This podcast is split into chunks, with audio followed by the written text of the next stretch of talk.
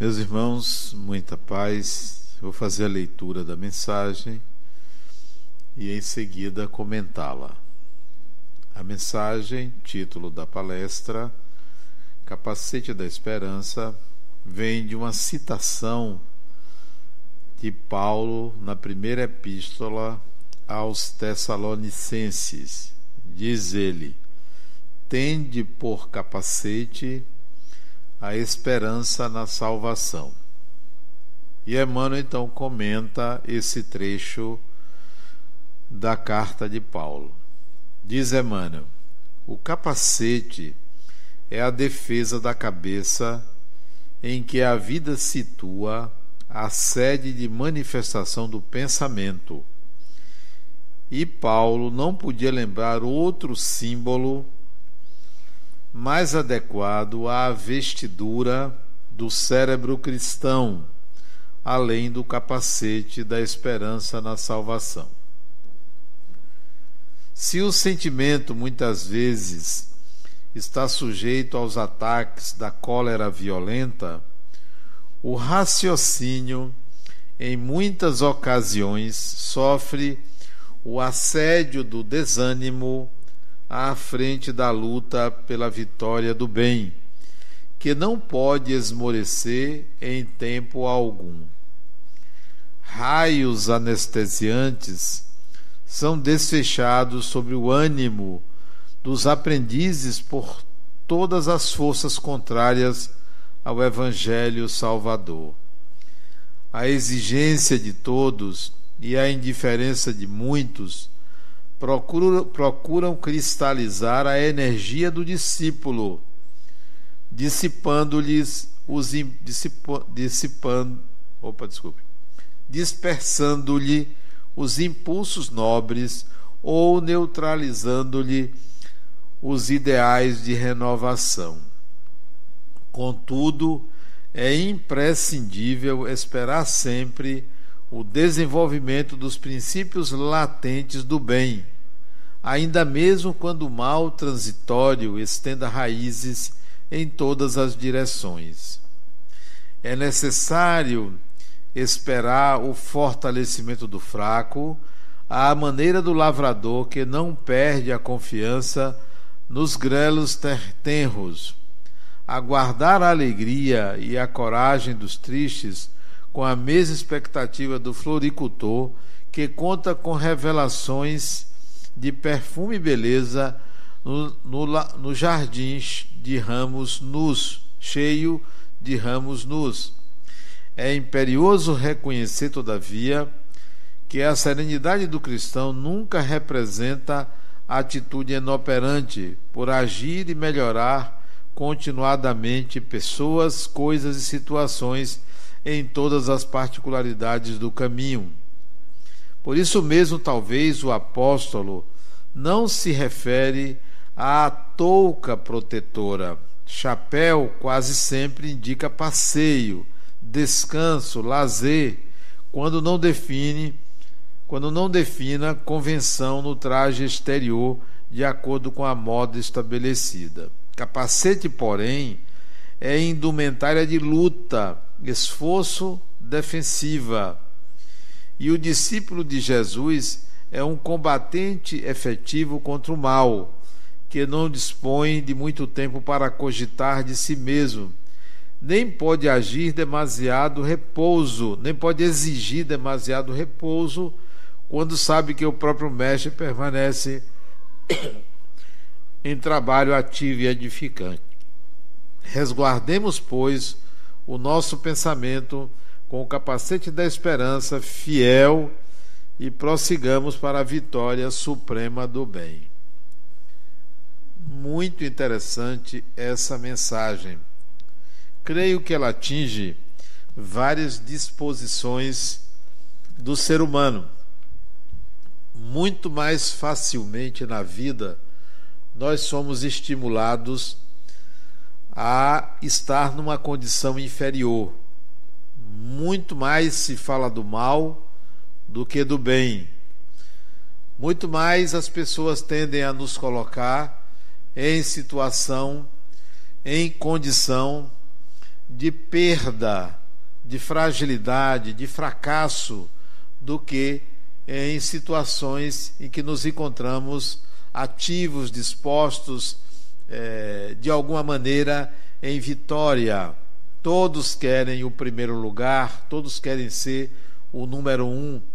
O ser humano vive ainda uma, um estágio de evolução em que é preciso diminuir o outro para parecer que se é alguma coisa. Isso é uma realidade em todos os campos da vida.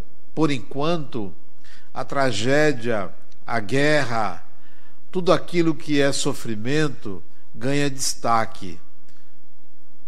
O ser humano é atraído por isso. Esses dias uma pessoa me perguntou: Adenal, o que, é que você acha da guerra? Guerra? Que guerra? Está acontecendo? Bom, você não sabe, digo, deve estar acontecendo muitas guerras, porque o ser humano se alimenta disto. A principal guerra humana é a luta de uma pessoa consigo mesma. Essa é a guerra. Mas a maioria se interessa o que sai na mídia, o que sai nos jornais, as narrativas coletivas que você nem sabe de fato origens, causas, motivos. Segue-se uma narrativa ao sabor do vento. Isto é o que a mensagem chama atenção quanto qual é a sua disposição? O que de fato você quer da sua vida, do viver? Por que, que você não deixa esse derrotismo do lado e enfrenta a sua vida, por que você vive a vida coletiva? Emmanuel chama a atenção que por aí existem muitos detratores. É muito mais fácil quem está em evidência ser atacado por motivos genéricos, às vezes inexistentes, do que ser reconhecido no seu valor como pessoa. É muito interessante como nós lidamos com isso. Interessante que esses dias eu fui a um médico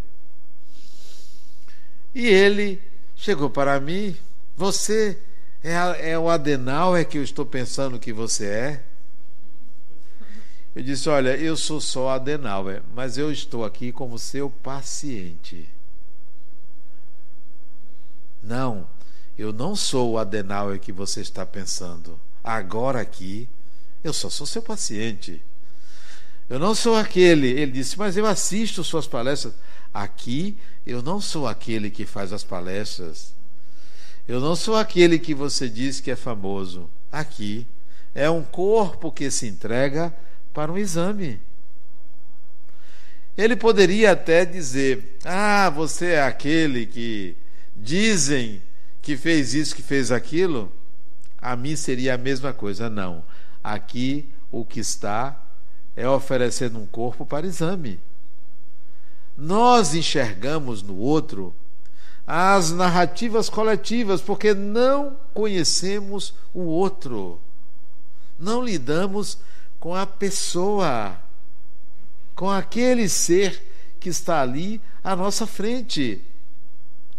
Como é que a gente vai, então, se proteger disto? Como é que você se protege do mal olhado, da crítica, da fofoca, da chamada energia negativa? Como é que você se protege? O capacete que ele se refere aqui é uma metáfora qual é o seu capacete? Não adianta você botar perfume, porque o odor seu você conhece. Não adianta você botar maquiagem para você, porque a sua cara feia você conhece. Não adianta você colocar a sua prótese, porque a sua dificuldade você conhece. Então qual é o capacete? É o perfume? É a maquiagem? É a prótese? É você sair dizendo que você é uma pessoa boa? É sair criticando aquele que lhe critica? É sair desmerecendo ou inferiorizando quem fala mal de você? Quem fala mal de você presta um desserviço a si mesmo, não lhe atinge de forma alguma. Qual é o seu capacete? Tem um capacete para isso infalível. Use. Use. É difícil usar, porque você não está acostumado a usar. Não adianta ter um amuleto, não adianta você ter um santinho de proteção na bolsa, não adianta você ter um crucifixo, não adianta você fazer uma oração para se proteger do mal. Não adianta. Esse não é o capacete. Qual é? Infalível, difícil de ser utilizado. Difícil. Eu convivo com uma pessoa que nas minhas costas fala mal de mim. Muito interessante. Um amigo. Você veja os amigos que eu tenho. Mas ele não sabe que eu sei disso. E nunca vai saber. Eu tenho, como eu tenho vários amigos, ele vai pensar, ele ou ela vai pensar que é o outro. Sabe por quê? Porque isso não me importa o que o outro pense de você. Quem se alimenta do elogio vindo de fora é frágil. Você não é o que os outros dizem que você é. Você não é o que você pensa que você é. Você é o que de fato você é. E você precisa saber quem você é.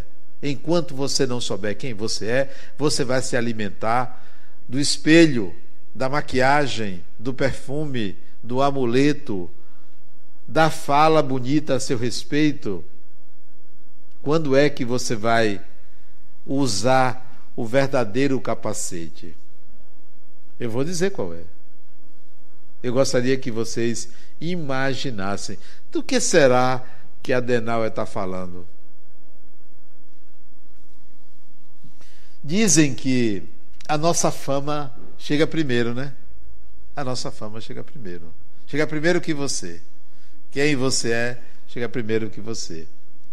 O que, que você pode fazer para é, evitar que o mal alheio chegue a você?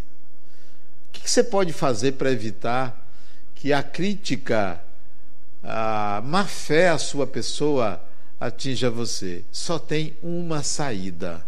Uma saída. Uma vez uma pessoa falou mal de mim. Mas olha o que ela falou. Ele era meu colega, engenheiro, quando eu era engenheiro. Trabalhava numa empresa, eu era chefe dele.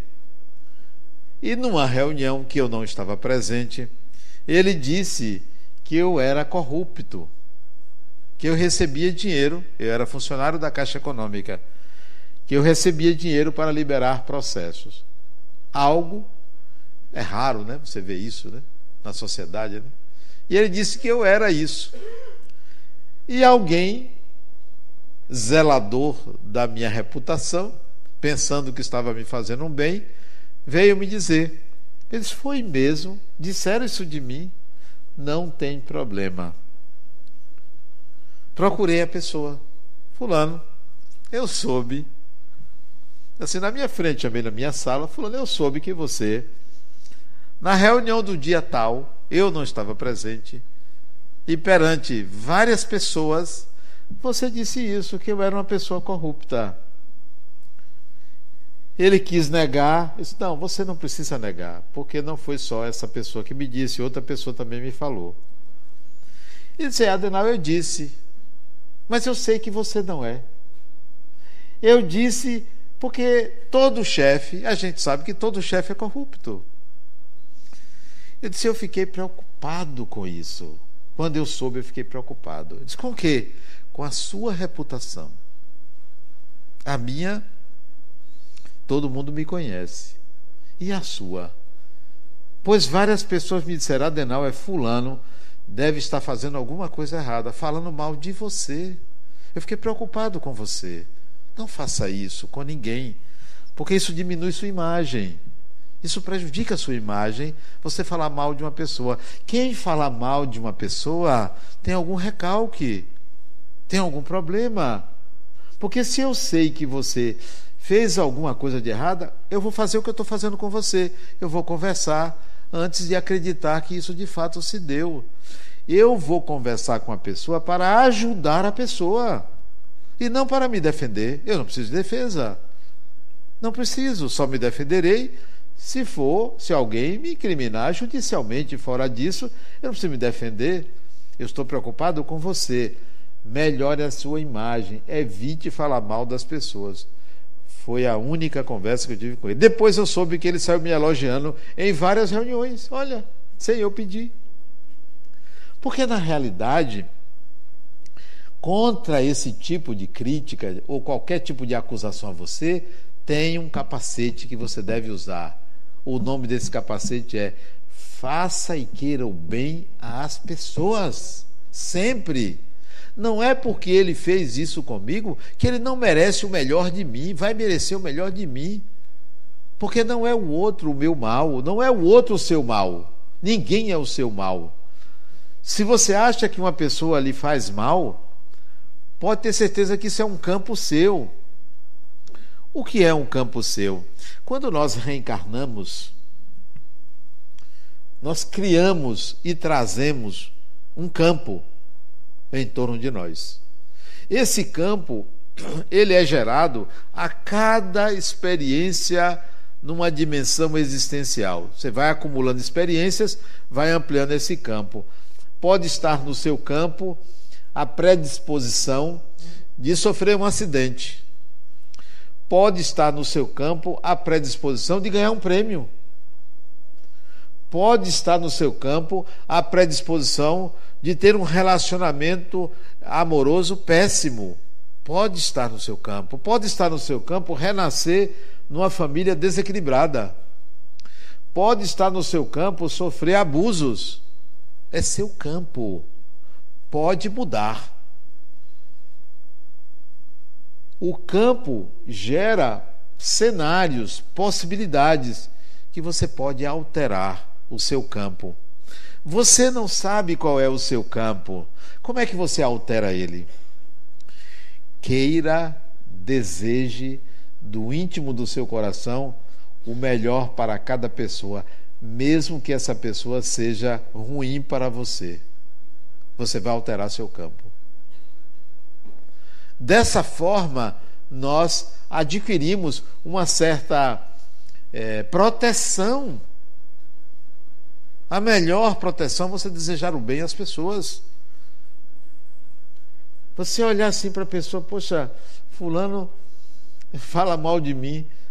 É uma pessoa, é lamentável. Coitado dessa pessoa. Que pena que essa pessoa está nesse estágio de evolução.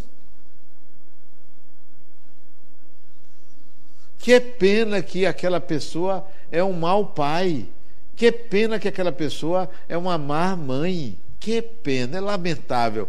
Precisa de ajuda. E se você sofreu com seu pai, com sua mãe, com qualquer membro de sua família, pense assim: que pena esse espírito ainda está nesse estágio. Eu não lhe desejo mal. E nem quero que Deus faça justiça, porque a justiça que você atribui a Deus é a sua. A justiça que nós atribuímos a Deus é a justiça humana. Não.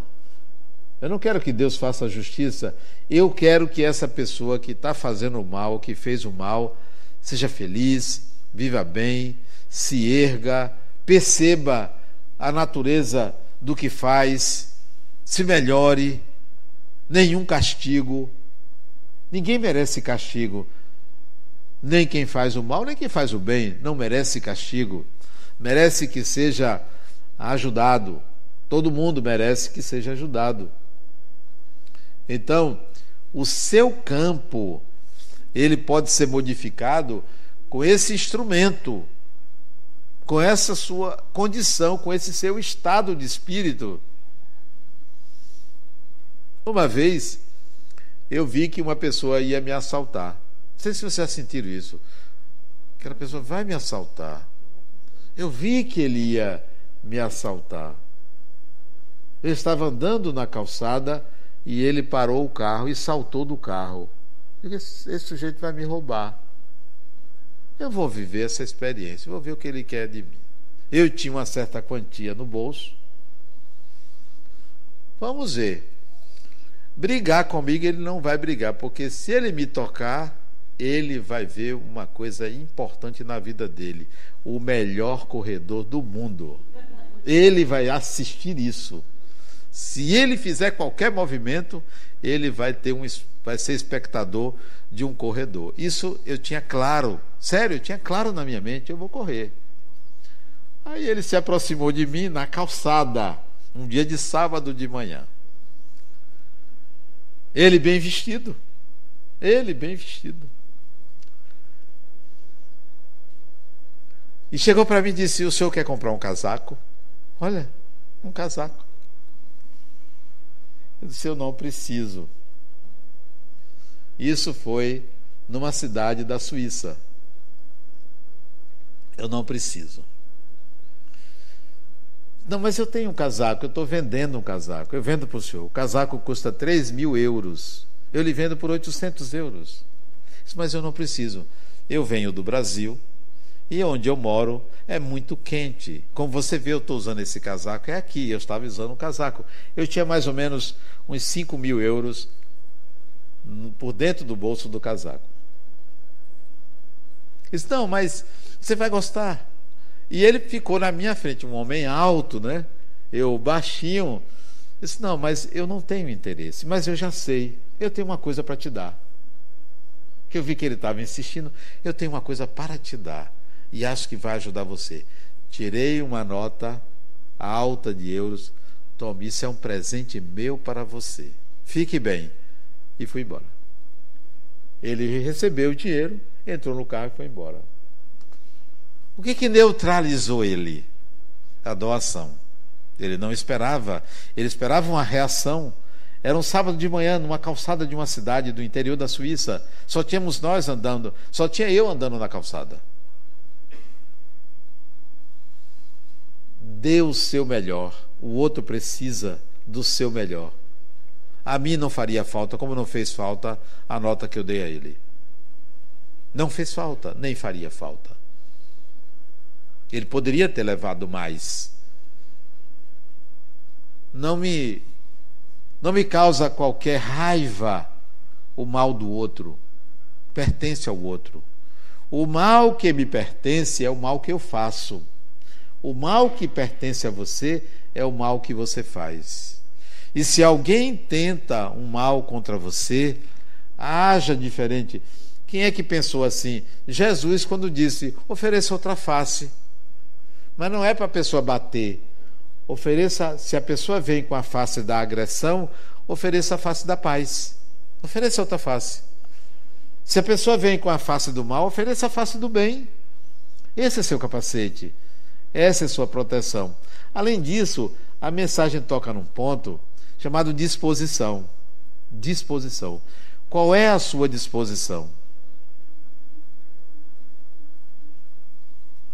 Se a sua disposição depende do tempo, se a sua disposição depende das suas dores físicas, se a sua disposição depende do estado de humor do outro, você não tem ou não está usando a sua disposição. A minha disposição não depende do seu estado de espírito.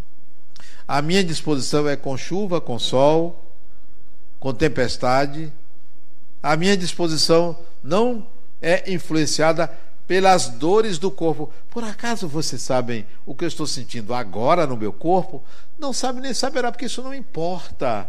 É só uma dor. A dor é igual, sofrimento é que é diferente. A dor que você sente do seu corpo é igual à minha. A intensidade varia, a importância que você dá à dor do seu corpo é que varia também. Eu posso estar aqui com minha coluna doendo muito. Você pode estar com sua coluna doendo muito. Para você, eu nem vou ao centro. Para mim, opa, eu vou. Entre estar doendo em casa e doendo na palestra, eu fico fazendo palestra. Já pensou se eu ficasse encostado porque minha coluna está doendo? Não é o caso, não, porque não está doendo, não. Eu não penso que eu estou falando de uma dor. Não está doendo, não. Não importa. Minha disposição de viver não é alterada pelas dores do corpo. Não é alterada. Eu tenho um paciente que ele tem 96 anos. 96. Cheio de dores. Ele me disse: Adenal, eu tenho 97 anos. Por que, que você está aumentando sua idade? Para que aumentar a idade? Se ele tem 96. Eu disse: por que, que você está aumentando sua idade? Falando: não, são 96 anos e oito meses, então já é 97. Isso é porque você quer chegar logo a 100 para desencarnar, né? Ele disse: é, porque disse ele que ele vai desencarnar com 100 anos. Ele aumenta a idade para chegar perto. Eu disse: Fulano, quando você desencarnar, você vai visitar seus amigos? Ele disse: Vou, vou visitar seus, meus amigos. Eu sou cristão. Então tá, então você vai visitar. Vai conversar, ficar conversando com eles. E se eles estiverem precisando, você vai ajudá-los? Vou ajudá-los. Olha o pensamento, está certo. Mas tem um amigo seu que eu sei que ele foi para o inferno. Você vai para lá? Ele disse: Não. Ele disse: Cadê o cristão? O cristão é só para o bem? Então, o seu cristianismo não está lhe servindo, porque é conveniente. Você deveria pensar assim: não há céu nem há inferno. Qualquer pessoa merecerá o meu acolhimento, o meu diálogo, a minha ajuda. Então, você não está pronto para desencarnar. Você não vai desencarnar agora. Vai esperar mais um pouco. Nesse corpo doente, está cheio de creca. O corpo está cheio de creca. Né? 96 anos, só anda de cadeira de rodas, tem que ser segurado tal. Não pode nem se virar. Ele disse: eu não, Adenal, eu não posso nem me virar na cama, porque dói. Eu não, não tenho forças para virar. E se fosse virar, não consigo que dói tudo. Mas faz terapia online comigo. Imagine, com essa idade. E ele faz questão de fazer terapia online comigo. Adenal, ele pediu antes, vamos fazer presencial. Não, você não merece que eu faça presencial. Você tem que ser online. Olade, veja que pessoa fantástica. Ele está em terapia comigo, acho que há uns 13 ou 14 anos. 15 anos. 15 anos. Está em terapia comigo há 15 anos. Olha, que um homem.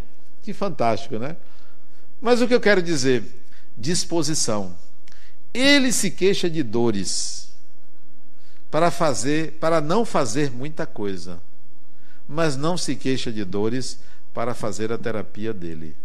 E eu disse a ele: Eu quero que você vá lá no centro, quero que você faça uma palestra. Ele Eu fazer palestra? Quero que você fale. Fale de você, fale da vida, o que é viver aos 96 anos com essa lucidez. Totalmente lúcido. Totalmente coerente o pensamento. Me lembra de Valdo Franco também com 96 anos, totalmente lúcido. E vi uma, uma entrevista de Divaldo, ele dizendo o quanto ele sente dores. Não, as dores do corpo não devem tirar a nossa disposição. Está com dor no corpo? Vá ao médico.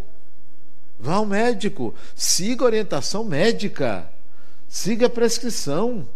Ah, mas não cura. Se não, não é o médico que cura, nem é o remédio que cura. Se não há cura, é porque a dor te pertence para você torná-la sua irmã.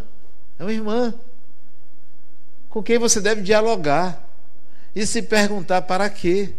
Se não há cura, há um desalinhamento perispírito corpo, não tem cura, relaxe e vá viver a vida.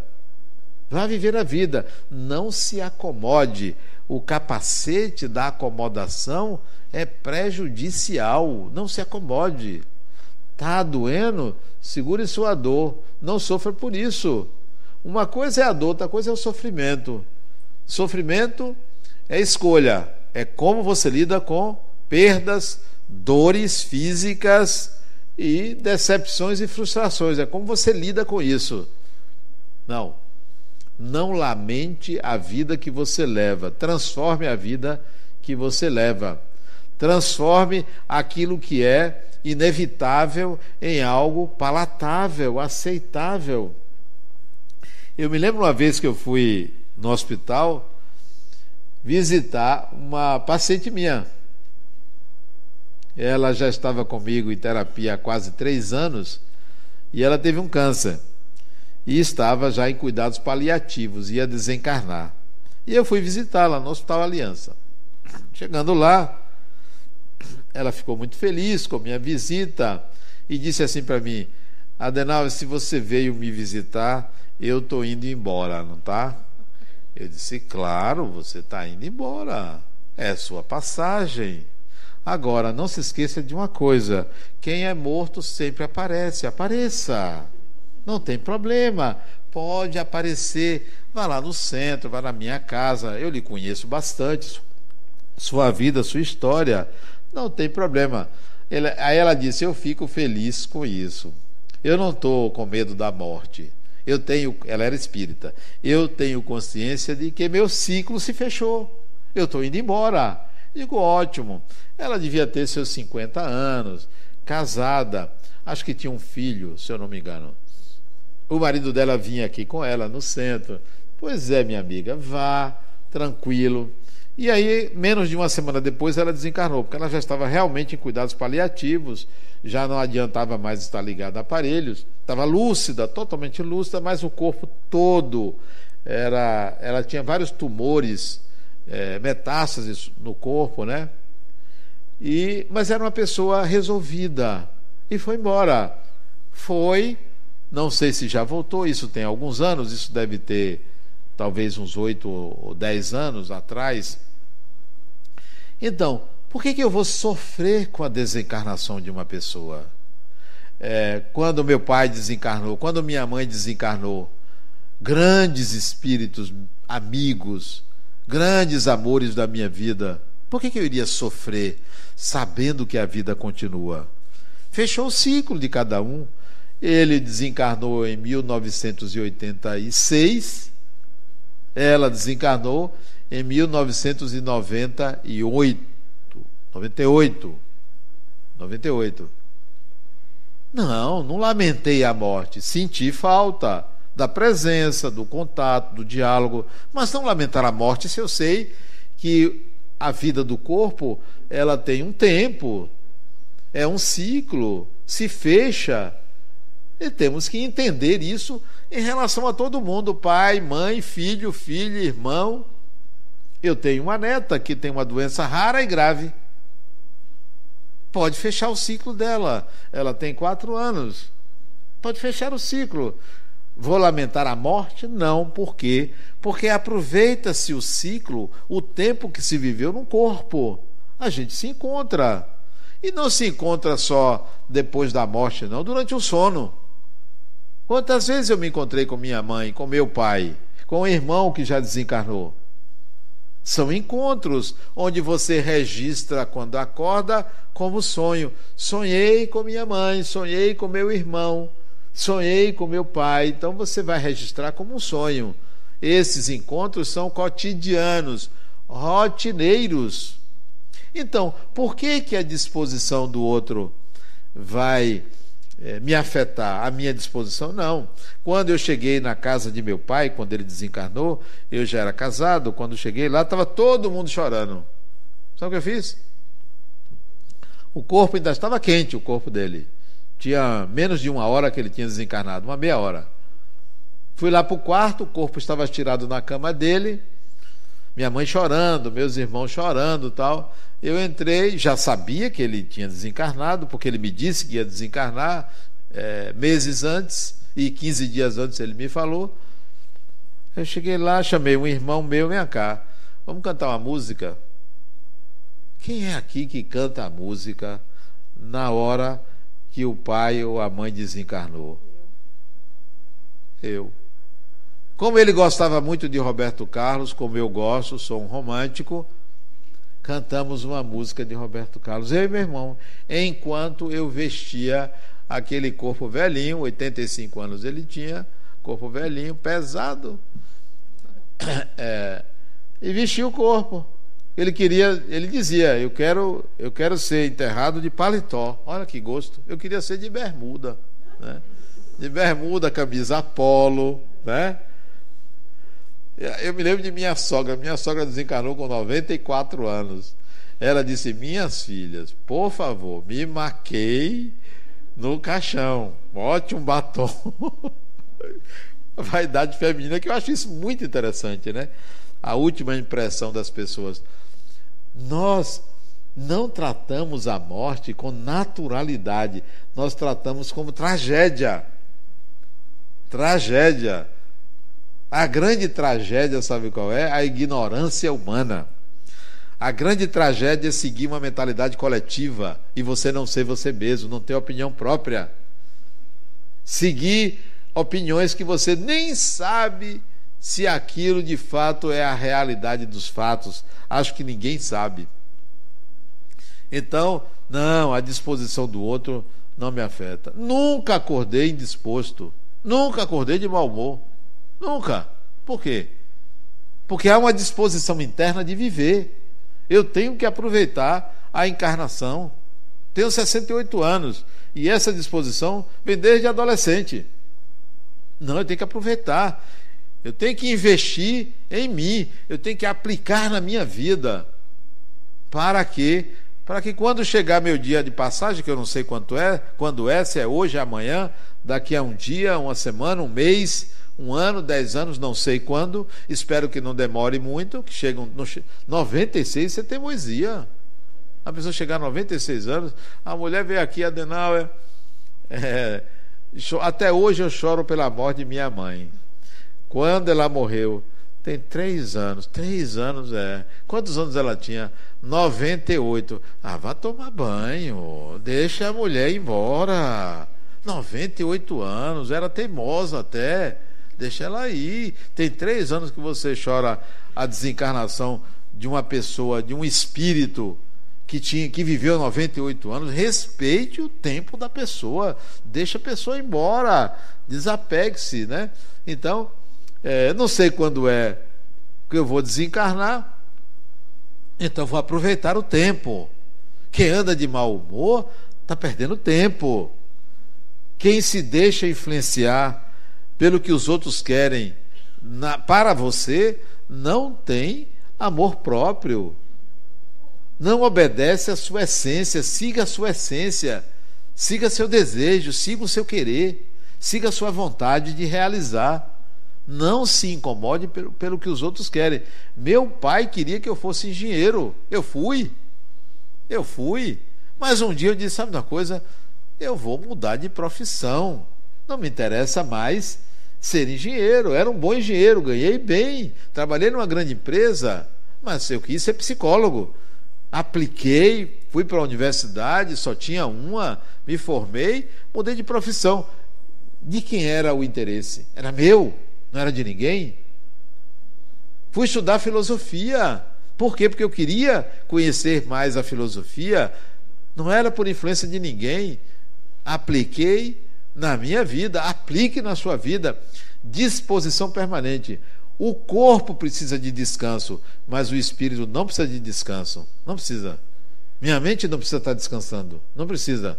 Está sempre antenada, ocupada. Minha esposa me disse: Você não para, né? Paro. Olha aqui, eu estou aqui conversando com você. Não, sua cabeça não para. Não sou eu que controlo minha cabeça. Minha cabeça ferve igual a um vulcão de possibilidades de realização. Muita coisa para fazer, eu tenho que estar selecionando. Eu quero isso, eu quero aquilo. Então, se você não tem o que fazer, crie 10 projetos de vida execuíveis para você. Volte a estudar, age no trabalho, faça trabalhos em casa, arrume sua casa, arrume seu guarda-roupa. É, crie uma disposição permanente de viver. Aí não há tempo para você ficar lidando com as regras, os desejos, as orientações de fora, porque você mesmo se determina e você deve se determinar. Quando eu vejo pessoas jovens, 20, 30, 40, 50 anos, para mim até 50 anos é jovem, é, se aposentando, querendo sombra e água fresca. Vai tomar banho. Aliás, eu estou dizendo isso toda hora vai tomar banho, né? Segunda vez. É a segunda vez. Não, vai procurar o que fazer. Se aposentar. Se aposente do serviço, mas não se aposente da vida.